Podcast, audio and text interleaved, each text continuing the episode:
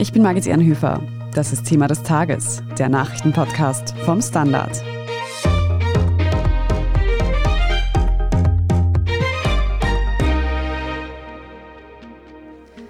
Der Herbst kommt näher und damit wird auch die Diskussion rund um Maßnahmen zum Energiesparen wieder lauter.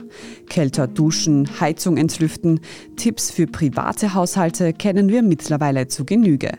Gefragt sind jetzt vor allem Sparmaßnahmen im öffentlichen Raum. Während über Heizschwammerl und Weihnachtsbeleuchtung diskutiert wird, melden sich aber auch kritische Stimmen, die vor den sozialen Folgen der Energiesparmaßnahmen warnen. Wir sprechen heute darüber, wie viel Energie Österreich eigentlich sparen muss und welche Maßnahmen im öffentlichen Raum dabei helfen sollen. Wir fragen nach, wer diese eigentlich festsetzt und worauf wir achten müssen, damit die Energiekrise gesellschaftlich nicht zum Lockdown 2.0 wird. Josef Gepp aus der Standard Wirtschaftsredaktion. Dass wir diesen Herbst und Winter Energie sparen müssen, darüber sprechen wir jetzt eigentlich schon seit Monaten. Aber wie ernst ist die Lage denn aktuell in Österreich wirklich? Wie viel Energie müssen wir einsparen? Hm, ja, so viel wie möglich. Die Frage ist, wie viel können wir einsparen? Also über alle Bereiche hinweg sagen Experten, dass man circa 10 Prozent der Energie, und da spreche ich jetzt nicht von Sachen, die größere Investitionen erfordern, also der Aufbau von Erneuerbaren, das zählt da nicht drunter. Es zählt quasi Verhaltensänderungen von privaten, von öffentlichen Einrichtungen, von Unternehmen und dadurch, sagen Experten, lassen sich ca. 10 Prozent des Energieverbrauchs einsparen. Das ist nicht wenig. Hauptgrund für diese Energiekrise, in der wir uns gerade befinden, sind ja die verringerten Gaslieferungen aus Russland. Kannst du uns noch mal kurz erinnern, wie hängt das genau zusammen? Also Russland schickt Gas, Erdgas. Österreich ist zu wirklich großen Teilen, zuletzt ca. 80 Prozent von russischem Erdgas abhängig und das ist ein extrem wichtiger Energieträger. Also das wird einerseits verheizt in Heizungen und so weiter und andererseits wird es auch in Strom verwandelt, indem man es in Kraftwerken verbrennt. Aber das ist nicht der einzige Grund für die derzeitige Energieknappheit. Es war auch ein heißer Sommer, dadurch waren die Flüsse niedrig, die Flussstände. Dadurch gab es weniger Wasserkraft, die Atomkraftwerke in Frankreich haben Probleme und es gibt noch so sehr ungünstige Neben Nebenerscheinungen, wie zum Beispiel diesen Unfall in der Raffinerie von Schwächert. Dadurch gibt es weniger Öl und der Treibstoff in Österreich war sehr teuer in den letzten Monaten. Da kommt vieles zusammen. Das verringerte Gas aus Russland infolge des Ukraine-Kriegs ist halt schon der Hauptgrund für die Energiekrise, wenn man sie so nennen will. Und genau bei diesem Gas haben wir ja immer wieder davon gehört, dass es darum geht, wie viel haben wir zurzeit eingespeichert, wie viel können wir noch einspeichern bis zum Winter. Wie schaut denn die Lage da aktuell aus? Also die Lage schaut eigentlich nicht so schlecht aus wie vor noch einigen Wochen. Die Speicher sind jetzt, ich glaube, zu 70 Prozent gefüllt. Man weiß nicht genau, wie viel steht dann tatsächlich für österreichische Haushalte, Unternehmen zur Verfügung, aber es ist trotzdem davon auszugehen, dass das sozusagen mehr oder weniger wahrscheinlich ausreicht für den Winter. Und außerdem legt der Staat auch eine strategische Reserve an, die fühlt sich auch, also die Situation, es ist schon kritisch, aber es ist nicht so kritisch, wie man vielleicht vor einigen Wochen befürchtet hat. Genau. Fakt ist, es bleibt dabei, wir sollen oder müssen Energie sparen und wie du sagst, theoretisch wären 10 Prozent möglich. Und das geht ja nicht nur über das Zuhause kälter duschen oder weniger heizen, sondern vor allem beim öffentlichen Raum. Welche Maßnahmen werden denn da gerade diskutiert? Also bislang werden vor allem die Gemeinden und auch die Bundesländer tätig und wo die Gemeinden tätig werden können, ist zum Beispiel in der Frage der Beleuchtung. Da muss man dann wieder aufpassen, dass sich die Sicherheit der Menschen nicht verschlechtert. Das heißt, man kann nicht einfach die Straßenbeleuchtung abschalten, aber es gibt so Sachen wie Vorgaben bei den Schaufenstern, teilweise auch freiwillig von Seiten der Unternehmen. Niederösterreich hat sowas, sie nennen das Lichtsperrstunde. Die schalten dann auf gewissen Parkplätzen und so weiter das Licht aus. Die Beleuchtung von Sehenswürdigkeiten da kann man auch reduzieren. Das sind so die Sachen, die da im Gespräch sind. Auch die Weihnachtsbeleuchtung wird zum Beispiel in Wien debattiert, dass man die dieses Jahr später einschaltet als üblich. Du sagst, es sind vor allem die Länder und die Gemeinden, die hier aktiv werden. Gibt es denn seitens der Bundesregierung da auch irgendwelche Vorgaben zum Energiesparen? Eigentlich nicht. Was die Bundesregierung bis jetzt gemacht hat, ist eine große Kampagne, die jetzt zum Laufen anfängt. Die heißt eben Mission 11, weil man 11 Prozent einsparen kann. Und das sind so Tipps für Privatpersonen. Deckel auf dem Topf beim Kochen, Heizung nicht verstellen und solche Sachen. Es gäbe natürlich Möglichkeiten, auch mit fixen Regeln für Energieeinsparungen zu sorgen. Man könnte über Temporeduktionen nachdenken zum Beispiel. Das passiert aber nicht. Wäre auch natürlich sehr umstritten. Das ist wohl der Grund, warum es nicht passiert. Und es gibt das sogenannte Energieeffizienzgesetz, aber da ist das alte ausgelaufen und beim neuen, das geht momentan nicht weiter, das steckt in irgendwelchen Verhandlungen fest. Das ist eigentlich das klassische Gesetz, das es vorher auch schon gegeben hat, bis zu seinem Auslaufen, wo Unternehmen quasi belohnt werden, wenn sie Energie sparen. Die können dann die Ersparnisse quasi untereinander handeln. Ja, also ein sparsames Unternehmen ist irgendwie rentabler als ein, wenn man so will, verschwenderisches. Aber das geht auch in dieser Krisensituation scheinbar nicht, dass man das auf die Beine stellt. Das heißt, die Regierung verlässt sich da mehr oder weniger eigentlich auf Länder und Gemeinden. Die preschen jetzt ein bisschen vor. Natürlich auch deshalb, weil sie merken, dass die Kosten total hoch werden. Das muss teilweise auch sein, so wie Private, so wie Unternehmen sehen auch Gemeinden die Kosten, kann man schon sagen, die explodieren. Ja. Und deshalb setzen sie Maßnahmen, also von Graz über Feldkirch, Linz, alle möglichen Städte, größere, kleinere, setzen jetzt diverse Maßnahmen, um Energie zu sparen. Eine Sache, über die jetzt gerade sehr viel diskutiert wird, sind die sogenannten Heizschwammerl oder Heizstrahler eben in Gastgärten. Bevor wir darüber sprechen, ob man diese dieses Jahr weglassen sollte oder nicht, Josef, wie viel Strom oder Gas verbrauchen denn diese Heizschwammerl überhaupt? Also ich habe mir die Zahlen gerade nochmal angeschaut. So ein Heizschwammerl, wenn das fünf Stunden im Vollbetrieb läuft, kostet das 10 Kilowattstunden Strom. Damit man sich das ein bisschen besser vorstellen kann, wenn drei Heizschwammerl eine Saison lang laufen, dann ist das ungefähr der Verbrauch von einem Haushalt. Es ist jetzt gar nicht wenig. Es ist natürlich extrem verschwenderisch. Also was steht im Freien und leuchtet und wärmt quasi vor sich hin.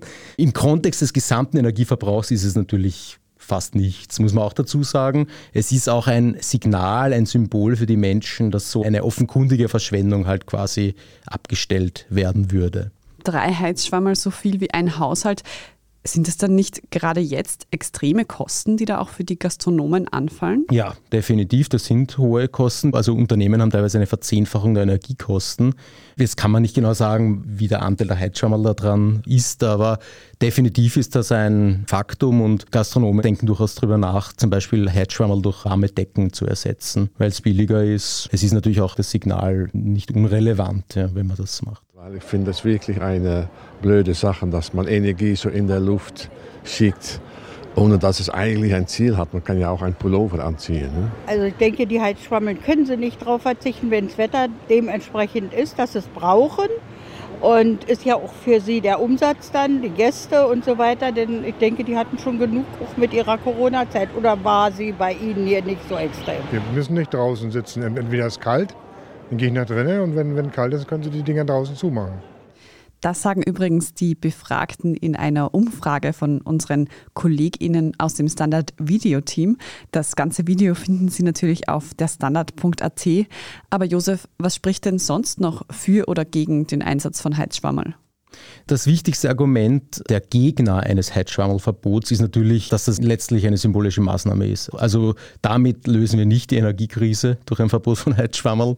Es ist halt ein kleiner Beitrag, ein vor allem ein symbolischer Beitrag. Ja, also das würde ich sagen, ist das wesentliche Argument der Gegner. Und die Befürworter führen halt an, dass jeder Beitrag, der geleistet werden kann, sollte auch geleistet werden.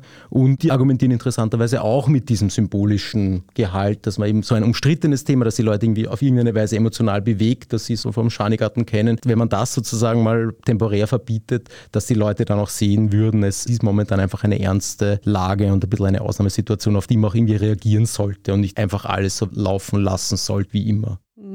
Da könnte man sich dann auch wahrscheinlich fragen, warum soll ich kälter duschen im, genau, im Endeffekt. Wenn ich dann ein Bier trinken gehe und das Heizschwammerl brummt da über mir. ja. Genau. Wir sprechen jetzt gleich noch über potenzielle gesellschaftliche Folgen dieser Energiesparmaßnahmen. Danke aber dir schon mal für diesen Einblick, Josef Gepp. Ja, sehr gern. Danke. Wir sind gleich zurück. Guten Tag, mein Name ist Oskar Bronner. Ich habe damals den Standard gegründet, damit man sich auf Basis unabhängiger Berichterstattung die eigene Meinung bilden kann. Guten Tag, mein Name ist Pony73 und ich poste beim Standard, weil ich genau das dort machen und meine Meinung auch sagen kann. Der Standard, der Haltung gewidmet. Irene Brickner aus der Standard Innenpolitik-Redaktion. Wir haben jetzt schon ein paar Möglichkeiten gehört, die es im öffentlichen Raum gibt, um Energie zu sparen. Und auch wenn uns diese in der Energiekrise notwendig und wahrscheinlich logisch erscheinen, sind sie nicht ganz unkritisch zu sehen. Warum? Weil es wahrscheinlich am einfachsten ist, Freizeiteinrichtungen und Angebote einzusparen oder zu verringern, die nicht besonders einträglich derzeit sind, also zum Beispiel Hallenbäder in Gemeinden oder eben ein Eislaufplatz im Winter. Das sind alles Dinge, die viel Geld für Energie brauchen, wo die Eintrittsgelder nach meinen Erfahrungen in ländlichen Gemeinden niemals kostendeckend sein können und wo man sich vielleicht am ehesten noch überlegt, dass da eine Gegenwehr, Widerstand nicht wirklich durchsetzungskräftig im Verhältnis zum Beispiel der Fremdenverkehrsindustrie direkt oder Seilbahnwirtschaft und so weiter ist. Du sagst es schon, beim Stromsparen denkt man vermutlich zuerst an Bereiche, die nicht unbedingt notwendig sind, die Freizeitangebote sind. Aber welche Folgen hätte es denn, wenn man zum Beispiel Eislaufplätze oder Schwimmbäder im Winter zusperren würde? Wir haben jetzt zwei Jahre hinter uns einer Corona-Pandemie mit damals aus gesundheitspolitischen Gründen notwendigen Schließungen und Einschränkungen von Kontakten und so weiter wo man nach einer gewissen Zeit dann angefangen hat, von den sogenannten Kollateralschäden bei Kindern und Jugendlichen zu reden und auch bei anderen Bevölkerungsgruppen. Und ja, genau das ist meiner Ansicht nach das, was man in dem Fall jetzt unbedingt mitdenken muss. Und ich glaube auch übrigens, dass man das leichter mitdenken kann, weil es geht ja da jetzt nicht um ein lebensgefährliches oder potenziell lebensgefährliches Virus, sondern es geht um die Frage, wie man auf kluge Art und Weise Energie spart und welche Prioritäten man setzt. Eine Maßnahme, die alle mitbekommen würden, wäre zum Beispiel die Verringerung der Straßenbeleuchtung. Wir haben jetzt vorhin schon ganz kurz gehört, dass es nicht so einfach ist, die einfach abzuschalten. Kannst du uns das genauer erläutern? Worauf muss man hier achten? Naja, Straßenbeleuchtung ist eine ambivalente Angelegenheit. Einerseits hat man schon oft gehört von der sogenannten Lichtverschmutzung, also dass sozusagen die Natur dadurch, dass überall alles erleuchtet ist, quer durch die Nacht, sich nicht wirklich regenerieren kann. Von dem aus betrachtet wäre es ja gar nicht blöd, wenn es weniger Straßenbeleuchtung gibt. Andererseits aber muss man auch an Interessen zum Beispiel von Frauen denken, die, wenn es wo dunkel ist, in einem Eck oder so bei einer Öffi-Station dann vielleicht mehr Angst haben. Das heißt, dass die sogenannten Angsträume dann einfach größer werden. Es könnte meiner Ansicht nach aber auch sein, dass zum Beispiel ältere Personen, die Angst haben, dass sie stolpern könnten im Dunkeln, dann vielleicht nicht mehr so oft am Abend weggehen, was dann wieder zur Folge hätte, wenn man das auf zum Beispiel die Frauen übertragt, dass diejenigen zu Hause bleiben, die sich vor sexistischer Gewalt fürchten, die Männer dann auf den Straßen sind, die das in geringerem Ausmaß tun. Also in dem Sinne denke ich mir, man müsste schauen, dass diese Art der Krise und der Sparerei nicht dazu führt, dass wieder hierarchische und geschlechtsspezifische Verhaltensweisen sich Bahn brechen. Wir haben das ja erlebt während der Corona-Krise auf einer anderen Ebene also dadurch, dass die Menschen zu Hause bleiben mussten, vielfach dann die Gewalt in der Familie zugenommen hat. Ich meine, das ist jetzt beim Energiesparen weniger zu befürchten, aber solche Effekte in anderen Bereichen sollte man meiner Ansicht nach dringend mitdenken. Und dazu noch eines. Ich kenne mich ein bisschen aus in Gemeinden am Land in Niederösterreich. Es ist so, dass viele Gemeinden budgetär in einem Zustand sind, dass sie schon lang sich überlegen, Geben wir uns noch den Eislaufplatz oder wie ist das wirklich mit der Sauna oder auch mit dem Sommerbad? Ja, das ist ja dann potenziell ja auch im nächsten Sommer wieder. Und wenn dann ein Anlass gegeben ist, so wie der jetzt, zu sagen, jetzt Dramas zu, ja, habe ich echt Angst, dass das dann auch so bleibt und dass dann diese öffentlichen Angebote, die gerade an Orten, wo es außer Wirtshäuser wenig gibt, ganz, ganz wichtig sind für den Zusammenhalt einer Gemeinde, dass die dann in höherem Maß noch gefährdet sind. Und ich will jetzt gar nicht reden über kleine Bäckereien und andere kleine Gewerbetreibende, die ja auch jetzt kämpfen mit hohen Energiepreisen. Also man sollte das alles auch infrastrukturell mitdenken. Wenn ich das richtig verstehe, geht es ja vor allem um Bereiche, die von Leuten genutzt werden, die vielleicht nicht unbedingt die politisch stärkste Lobby haben. Also ältere Menschen, Kinder. Genau das denke ich mir auch. Sagen wir so, im Unterschied zur Alternative für das Freibad, wo man ja sicher anschauen kann, dass Leute, die einen Garten haben, sehr oft dann einen Swimmingpool sich hineinbauen oder sowas Kleines, wird schwer sein, wenn es zum Beispiel um so Dinge geht wie den Eislaufplatz, den kann man nicht ersetzen. Aber das stimmt, es geht um die Angebote, die vor allem für die weniger Reichen und weniger Privilegierten zur Verfügung stehen. Und die haben im Durchschnitt meistens weniger Einfluss. Irene, was würdest du dann zusammenfassend sagen? Welche Maßnahmen zum Energiesparen erscheinen dir sinnvoll, um diese Energiekrise möglichst ohne Kollateralschäden, wenn man so will, zu überstehen? Ich, meine, ich möchte jetzt nicht das eine mit dem anderen so abwägen. Aber ich denke mir, dass zum Beispiel Weihnachtsbeleuchtung, die im November anfängt und dann auch vielleicht über Weihnachten hinaus auch noch oben bleibt und beleuchtet ist, vielleicht etwas ist, was man in Frage stellen könnte.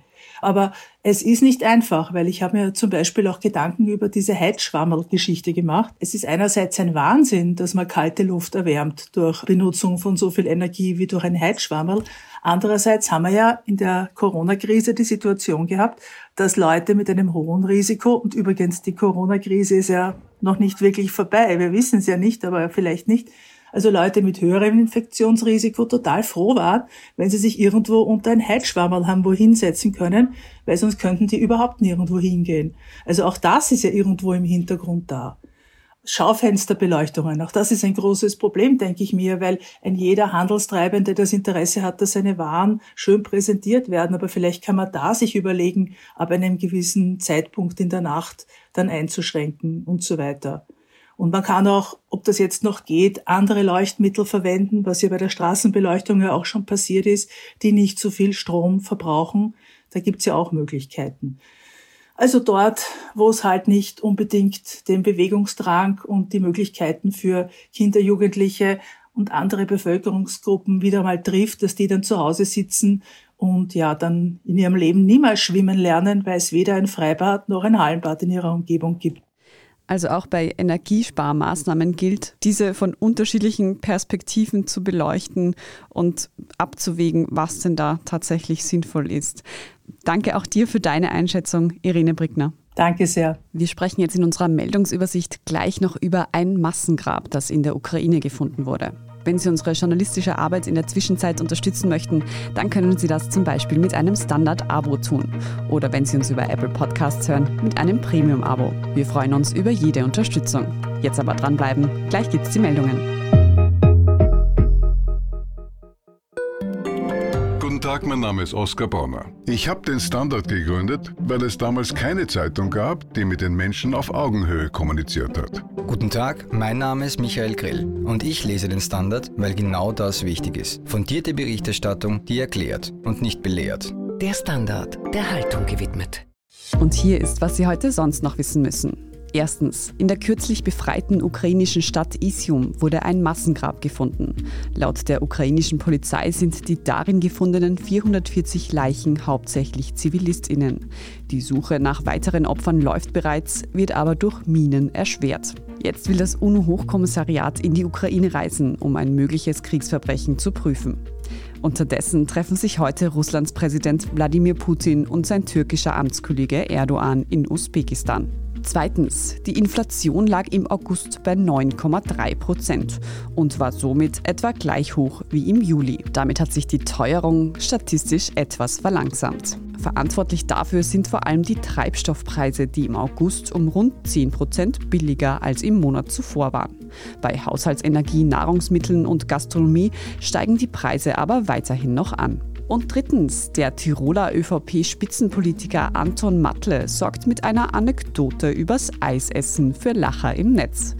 In der Elefantenrunde der Tiroler Tageszeitung zur Tirolwahl hat er gestern Donnerstagabend einen Schwank aus seinem Leben erzählt. Beim Eisessen wäre er darauf angesprochen worden, dass er sein Eis ja wie ein normaler isst. Aber anstatt besonders volksnah zu wirken, wird Matle jetzt für seine Abgehobenheit verspottet. Zumindest seiner Bekanntheit hat diese Geschichte nicht geschadet. Wie genau in den sozialen Medien mit diversen Bildern und Videos Matles Politik zum Anfassen visualisiert wird, das finden Sie auf der Standard.at. Dort lesen Sie auch alles weitere zum aktuellen Weltgeschehen. Falls Sie Feedback oder Anmerkungen haben, schicken Sie diese gerne an podcast.derstandard.at. Und wenn Ihnen diese Folge vom Thema des Tages gefallen hat, dann abonnieren Sie uns doch auf Ihrer liebsten Podcast-Plattform. Und wenn Sie schon dabei sind, dann lassen Sie uns gleich eine gute Bewertung da. Das hilft uns wirklich sehr. Ich bin Margit Ehrenhöfer. Danke fürs Zuhören und bis zum nächsten Mal.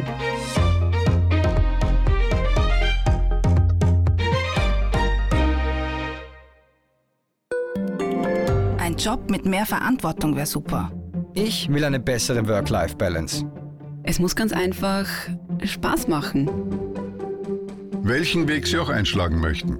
Er beginnt bei den Stellenanzeigen im Standard. Jetzt Jobsuche starten auf Jobs der Standard.at.